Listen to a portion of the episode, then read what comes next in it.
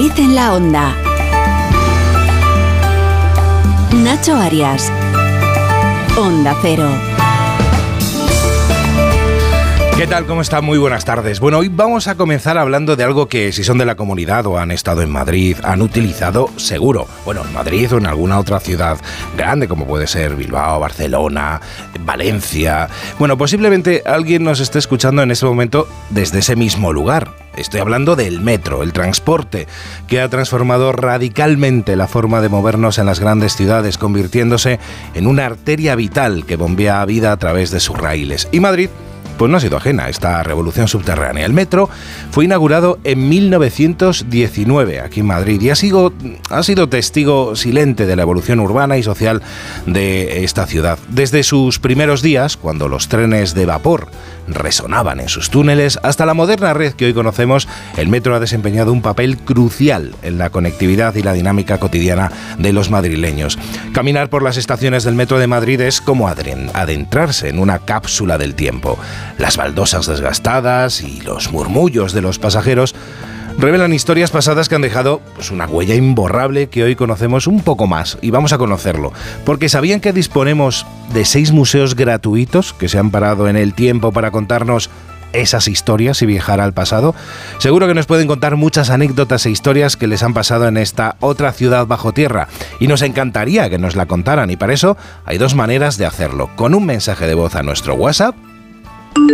Nuestro WhatsApp 683-277-231. O a través de X, Twitter, para los que somos más boomers, en arroba Madrid en la onda. Bueno, yo no sé si a vosotros tenéis alguna anécdota del metro, si sois usuarios habituales. Pues mira, Nacho, yo no, hace años, desde que iba a la universidad, que no cojo habitualmente el metro, pero sí recuerdo una compañera que vino a estudiar, una compañera de carrera, que vino a estudiar de, fuera, de un pueblo de, de Castilla-La Mancha y cogíamos la línea 6, que es eh, larguísima, y se mareaba.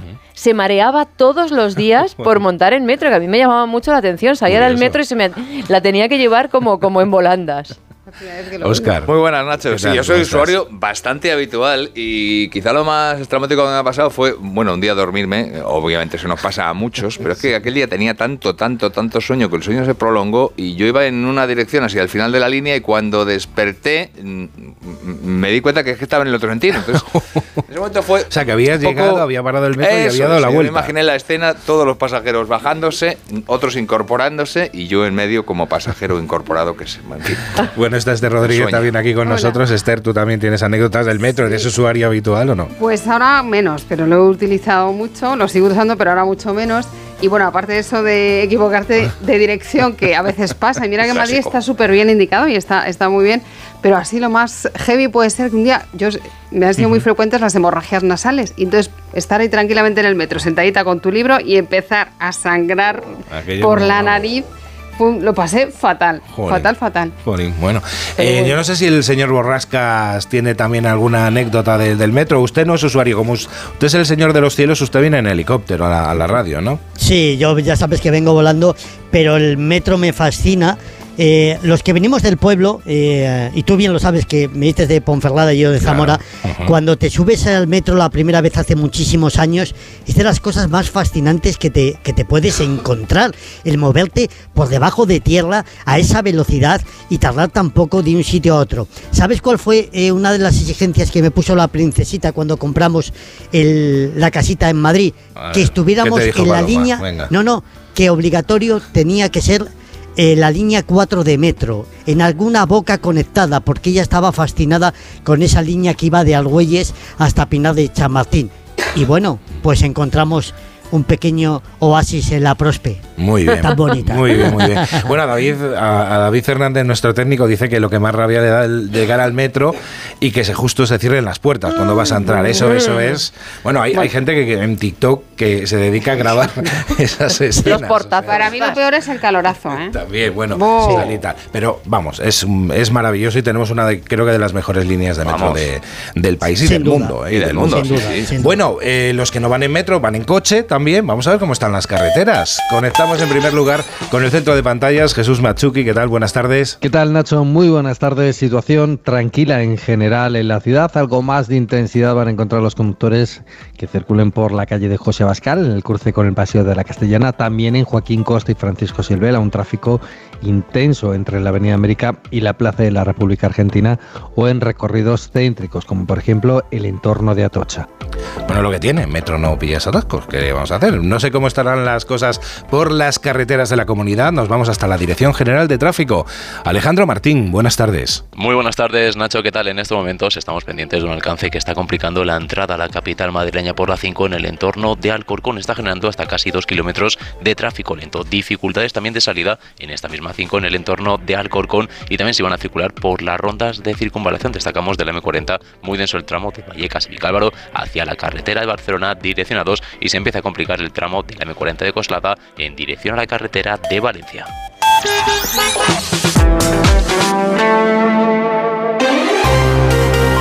Bueno, y momento ahora para repasar la actualidad informativa de la Comunidad de Madrid. Este lunes 29 de enero, estamos ya finalizando este mes, lo hacemos este martes, perdón, martes 30. ¿En qué día, en qué día estoy? Me culpa, ¿eh? ¿En qué día estoy yo? No, no, yo también no sé ni en qué día estoy.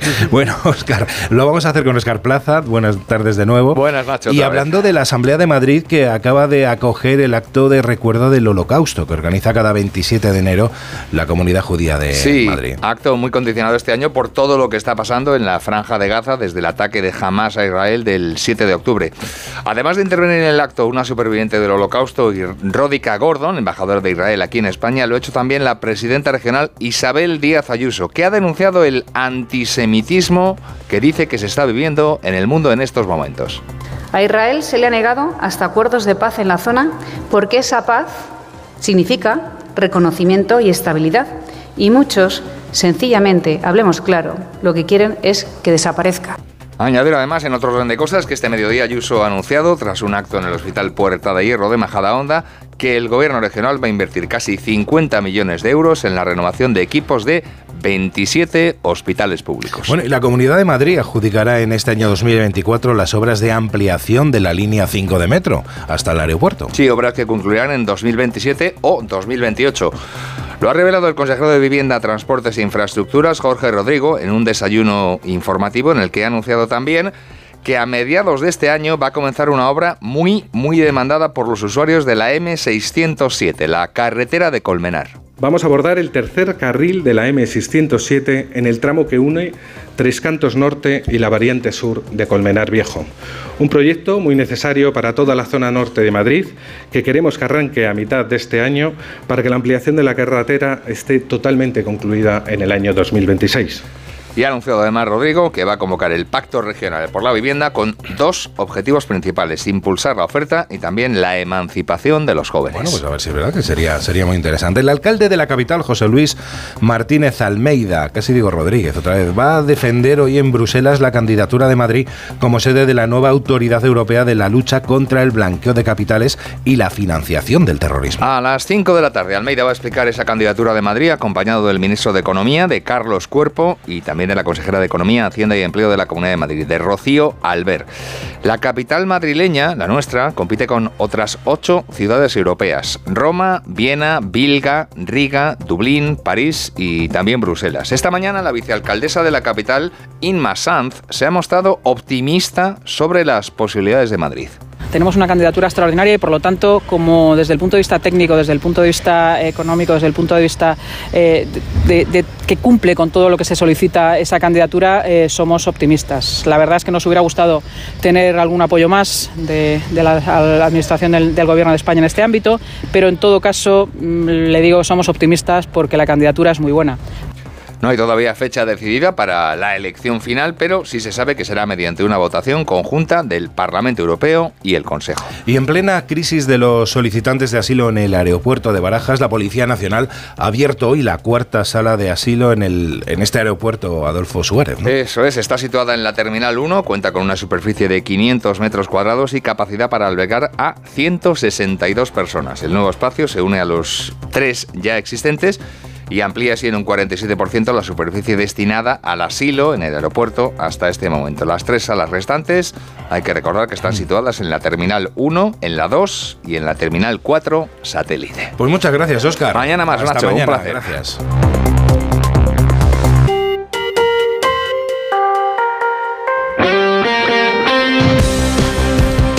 ¿qué pasa con la actualidad deportiva? Esther Rodríguez, Pues, buenas tardes de eh, nuevo. Buenas tardes de nuevo. Tenemos una semana muy intensa, intensa de fútbol, con dos derbis en jornada intersemanal para recuperar los partidos aplazados de la jornada 20 por la Supercopa de España. Ya sabes, esa que se jugó en enero y que enfrentarán el Metropolitano Atlético y Rayo Vallecano mañana y el jueves en el Coliseo una Getafe y Real Madrid. Y por si esto fuera poco, tenemos Super Derby en el Bernabéu el domingo. Hemos podido escuchar hoy a Simeone lanzando, por cierto, alguna pullita sobre el calendario un poco eh, el poco descanso que tendrán sus jugadores para afrontar la próxima semana la eliminatoria coopera también ante el Athletic. Por lo demás, la comparecencia ha sido bastante sosita, no ha dado mucho de sí, no estaba locuaz el argentino, Mm. que ha sido cuestionado sobre todo por nombres propios, como el de Correa, que eh, finalmente se va a quedar, no se va a Arabia, o de Pai, que está teniendo minutos y está respondiendo, y precisamente nos contaba Alejandro Mori que ambos, Depay y Correa, van a ser titulares mañana ante el Rayo para dar descanso a Griezmann y Morata, porque los reserva el Cholo para el Atlético, para el partido claro, ante el Real Madrid, lógicamente.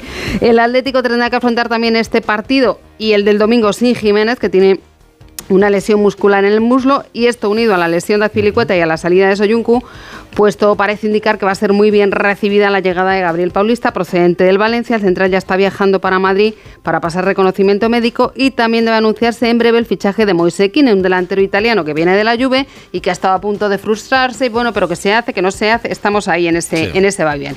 A Francisco, el entrenador del Rayo, lo vamos a escuchar por la tarde y mañana a Bordalás y a Ancelotti en la previa de ese Getafe Real Madrid que afrontan los azulones tras ganar ayer al Granada. em, 2 a 0, que rompiendo así una racha de tres derrotas consecutivas.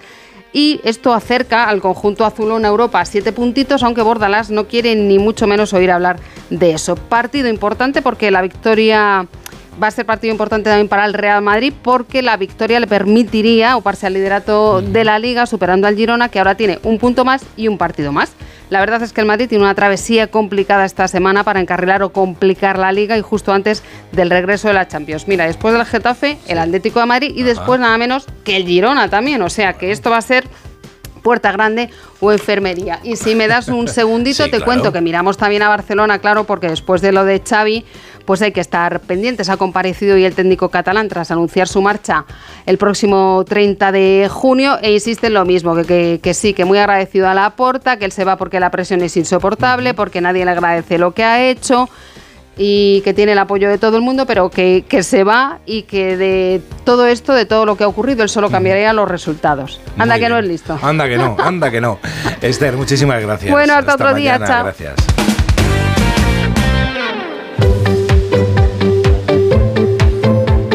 Señor Borrasca, señor Hernández. Sigue por ahí. ¿verdad? Sigue por Sí, ahí. señor. Bueno, que, que nos tenemos mensaje de, de oyentes Claro, hombre, que también hablan sí. de sus anécdotas de- del metro. Mira, Muy escuche, bien, escuche. Pues una historia de metro que tengo yo es que no sé si la suerte o la desgracia, porque yo creo que la pasa más de una vez, que he sido uno de esos que, que ha metido el pie entre el coche y andén. Eso que te dice el mensaje cada vez que llega el tren de que no hagas, pues sí, a mí me ha pasado. Cositas.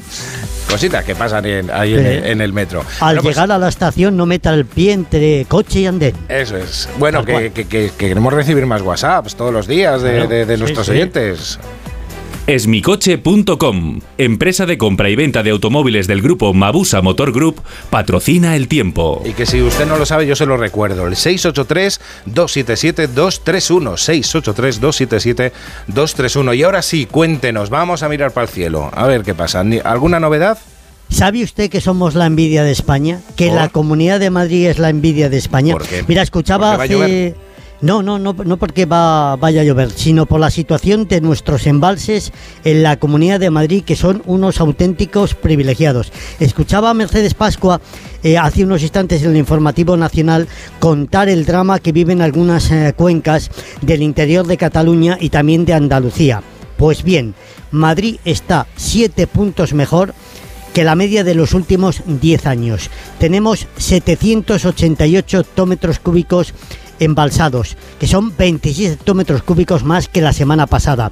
Eso representa un 74,34%, que es una auténtica barbaridad y es una auténtica bendición para la comunidad de, de Madrid, que en ese sentido eh, tenemos que seguir siendo responsables con el consumo del agua, pero en ese sentido el deshielo de esta primavera adelantada lo que está haciendo es que esas nevadas que habían caído Nacho eh, anteriormente en los eh, primeros días de, enero, pues estén transformando ya en agua. Esperemos que aunque sea de forma tardía, vuelva una nueva nevada para finales de enero o primeros de marzo, esa nieve marcelina que en las patas se las lleva la gallina y pueda provocar que tengamos reservas para eh, los meses de más calor del año que vendrán. ¿Qué es enero? Lo sabemos porque en Rascafría esta mañana eh, se han parado todas las rotativas porque hemos tenido medio grado bajo cero y eso es una auténtico notición. En Buitrago se han quedado en cero, en Aranjuez en dos grados y por ejemplo en la capital de España en seis. Para mañana bajarán ligeramente las mínimas pero empiezan a subir las máximas para despedir un mes de récord de enero y para recibir febrero, de nuevo con altas presiones, con anticiclón, con 18 grados en la capital, que serán 20-21 en la sierra y hasta 23 en algunos puntos del sur de la comunidad. ¿Qué tiempos, Nacho, aquellos eh, de leña vieja, rancio vino, fresco tocino y amigo, nueva pelleja cuando la estrenábamos. Qué moderno es usted, qué moderno. Sí, señor, eh, me ha gustado. eh. Hasta mañana. Paco, yo también te quiero. ¿vale? Paco, Paco, ¿dónde vas? Espera, que hablamos un rato. No puedo, voy a comprar un coche de ocasión en esmicoche.com, que tiene descuentos de hasta 4.000 euros. ¿4.000 euros? ¿Y eso? Porque están renovando su stock. espera, Paco, que voy contigo. Esmicoche.com, empresa de Mabusa Motor Group con descuentos de hasta 4.000 euros. En calle Argentina 4 de Alcorcón o en esmicoche.com.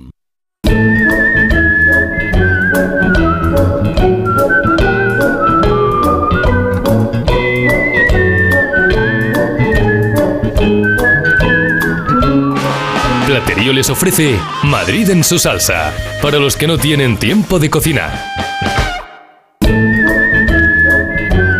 Mar, de Tejeda, a ver, que tengo un hambre. Ay, los que no tienen tiempo de cocinar, como yo, por ejemplo, o que me da mucha pereza. Me gusta cocinar el fin de semana, pero eso de pensar un menú diario, pues mira, gracias a Platerío te puedes llevar, nuestros oyentes se pueden llevar un menú semanal, es decir, 14 platos, dos platos diarios, a tu casa te lo llevan, riquísimos, recetas estupendas y qué es lo que hay que hacer, dirás, pues nada.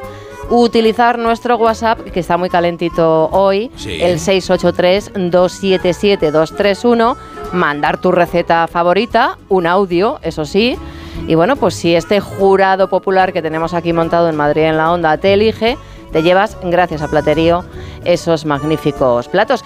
Tenemos una oyente, tenemos una oyente que se llama Silvia y la podamos pimientos. ¿Por qué? Pues porque la receta es así de rica. dale, Silvia. Para hacer pimientos rellenos vamos a necesitar 3 o 4 pimientos tricolor, 500 gramos de carne picada, media cebolla, 80 gramos de arroz, especias y queso al gusto. Para comenzar la receta vamos a sofreír en una sartén un poquito de cebolla. Cuando esté blandita vamos a echar la carne picada y vamos a mezclar todo bien hasta que la carne esté prácticamente hecha. Después vamos a añadir las especias, que son sal, pimienta negra, un poquito de orégano y albahaca fresca y removemos todo. Echamos unas cucharadas de tomate frito y el arroz en crudo y removemos durante unos minutillos. Después vamos a coger los pimientos y los vamos a cortar de manera que queden en forma de cuenco con una tapita y en el interior un hueco que vamos a rellenar con nuestra mezcla. Cuando tengamos los pimientos preparados vamos a introducirlos en el horno a una temperatura no muy alta durante aproximadamente una hora. Antes de que acabe esta hora, aproximadamente unos 10 minutos antes, vamos a sacar los pimientos y vamos a poner por encima un poco de queso. Puede ser mozzarella o queso para gratinar. Y vamos a volver a introducir eh, los pimientos en el horno. Y con esto estaría la receta. Uy, qué rico. Qué rico, y qué sano, ¿eh? Qué rico y qué sano, que hay que comer bien, hay que cuidarse. Claro que sí. Bueno, y si no tenéis tiempo para cocinar una receta tan deliciosa como esta, recordad que en Platerío os mandan a casa una gran variedad de platos muy apetitosos. Tienen los mejores menús hechos por cocineros profesionales. Entra en platerío.com y recíbelo donde quieras. Platerío, ahorra tiempo, come bien. Hola Manoliño, ¿qué pasa? ¿Qué hay bueno por ahí hoy? Adolfo, aquí en la subasta de Burela te puedo ofrecer merluza de primera fila, rodaballo del gordo de 6 más y rape de costa. ¿Qué te envío? Pues mira, dame un mareado de todo y me lo mandas. Siempre lo mejor, como sabes, ¿eh? Restaurante Sogrelo y Orrecanto, lo mejor de Galicia en Madrid. Restauranteogrelo.com restauranteorrecanto.com Vamos a ver 2024. Lo veo mucho mejor. No tengo una bola de cristal. Tengo gafas nuevas. Para empezar bien 2024, Óptica Roma te ofrece el 50% de descuento en los cristales de tu nueva gafa. ¿Lo ves bien? Yo lo veo muy claro. El 50% de descuento en los cristales de tu nueva gafa. Solo hasta el 29 de febrero. Óptica Roma, tus ópticas de Madrid. ¿Te preocupa el futuro de tus hijos? Ayúdales a dominar las matemáticas y la comprensión lectora. Ser buenos en matemáticas, leer y escribir bien y desarrollar el pensamiento crítico son claves para el éxito académico. El método Smartick es tu solución. Entra en smartick.com y pruébalo gratis. ¡Chollísimo! Vas a alucinar con mi fórmula para ahorrar. Porque llega a Ahorra Más el genio del ahorro y la fórmula del chollo. ¡Chollísimo! Hay que estar muy loco para no aprovechar estas ofertas. Como el bacalao noruego fresco por medios enteros por 7 euros con 99 el kilo. ¡Corre que se te escapan! ¡Soy un genio!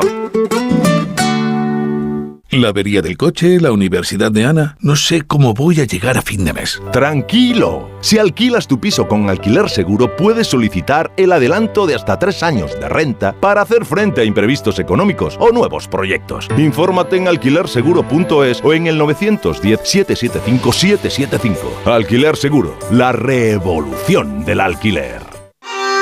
Restaurante Asfontes. Auténticos productos gallegos. Carnes, pescados, mariscos, caldo gallego, empanada, lacón y una amplia carta de vinos. Salones ideales para celebraciones y también terraza. Con el excelente trato de siempre. Asfontes. En General Laci 10 cerca de Atocha. Y ahora también en la calle Áncora 32. asfontes.com.es.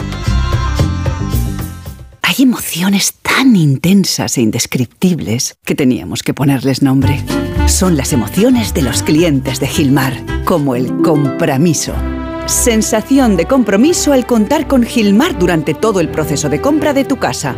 Descubre más en emocionariogilmar.es. Gilmar, de toda la vida, un lujo. Próxima estación.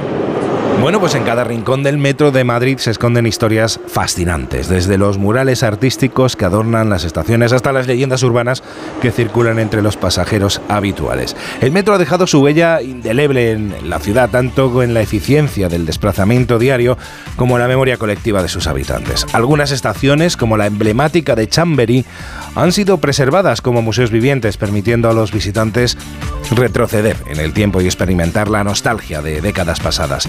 Azulejos centenarios, los bancos de madera y los anuncios publicitarios de antaño ofrecen una visión única de la evolución del transporte público y de la sociedad madrileña, pero no es el único lugar donde podemos viajar al pasado. Existen otros cinco museos de los que hoy queremos hablar y para ello tenemos con nosotros a Álvaro Ruiz, que es responsable del área de servicio al cliente de Metro de Madrid. Álvaro, ¿cómo estás? Muy buenas tardes. Buenas tardes, Nacho, ¿cómo estás? Muy bien. Bueno, la verdad que el metro esconde muchas historias y, también esconde, como no, mucha historia desde 1919 que, que, se creaba, ¿no? Háblanos de estos museos. Yo no sé si son, si son muy conocidos por, por el público, ya no solo los usuarios de metro, sino por los visitantes que vienen a Madrid.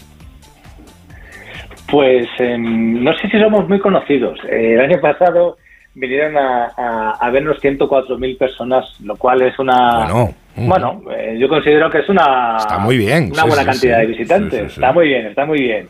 Como tú dices, hay más vida más allá de la estación de Chamberí, ¿no? Y poco a poco los ciudadanos pues nos van conociendo y van conociendo los diferentes espacios eh, musealizados o museos dispersos, como llamamos nosotros, de metro, ¿no? Tenemos, aparte de la estación de Chamberí, tenemos un, un segundo espacio que es eh, la nave de motores, que a mí, pues, que, quiero empezar por él este año, a hablar de, hablaros de él, porque es un gran desconocido, ¿no? Es una nave industrial de, de Antonio Palacios, que además este año estamos en su 150 Sí, aniversario cierto. de su nacimiento y que vamos a hacer, bueno, ya veréis, ya iréis viendo durante el año que iremos haciendo cosas, ya hemos empezado a hacer cosas en, en las ocho primeras estaciones, pero haremos eh, todo lo posible para dar a conocer su obra en la infraestructura de metro. Y vais a poder ver una nave de motores con tres motores de barco impresionantes en mitad de Madrid, en Conde de Casal, en la calle Cabanillo 58. Y es de verdad, merece la pena ir a verlo. Eh, Porque, ¿qué hacían estos motores? Con la boca abierta. Cuéntanos, ¿cuál, cuál era? Estos motores Sí, sí, la, la energía, la energía de Metro de Madrid provenía, era hidroeléctrica, pero empezaba, los ingenieros empezaron a ver que la hidroeléctrica, según se aumentaba eh, la capacidad del metro, porque se iba haciendo la, la ampliación hacia el sur de Madrid, pues era posible que ante un fallo, bueno, ante una posible sequía, hubiese eh, problemas de abastecimiento de electricidad al metro. Entonces dijeron, oye, no podemos tener un problema de abastecimiento, tengamos una nave de auxilio y se compraron tres, tres eh, motores de barco para dar eh, energía al nuevo tramo que iba hasta Puente de Vallecas, y tal- de tal manera que era auxilio en caso de sequía. Y eso dio lugar a una nave espectacular eh, y aparte, bueno, una zona de almacenes y unas oficinas en la zona de Pacífico, eh, eh, que se conoce hoy como el barrio de Pacífico. Ya, de barco grande hablamos, Y- de tipo Titanic o algo así, ¿no? Ya un barco Bueno, una en barbaridad. condiciones. Una, una barbaridad. Claro, yo, yo siempre que, por suerte, que he ido en un barco, he ido siempre en la cubierta, pero, pero ahora que, que- que conozco, que conozco la, la- la nave, es impresionante el volumen, porque además tú solamente ves parte del, del motor, el- Sí. parte del motor, la- el resto del motor está mm, soterrado bajo la nave, en, vamos a decir, enterrado, ¿no? Para, para poder, para evitar que eso se mueva, ¿no? Entonces impresiona mucho la nave, la luz, eh, la obra de Antonio Palacios con una visión a futuro impresionante, pensada para futuras ampliaciones. Eh, merece la pena ir y además, no es por nada, ¿eh? nos recomiendan, que hemos hecho un estudio de calidad, un 98% con una nota de sobresaliente de nuestros visitantes. De hecho, el 30% de nuestros visitantes vienen con el boca a boca. Por tanto, eh, no lo digo yo, lo decís vosotros. Que no, que no, no lo dices tú. Bueno, no, no, y, ahora no ya lo decimos yo. aquí en... Yo- en- yo en- soy- exacto.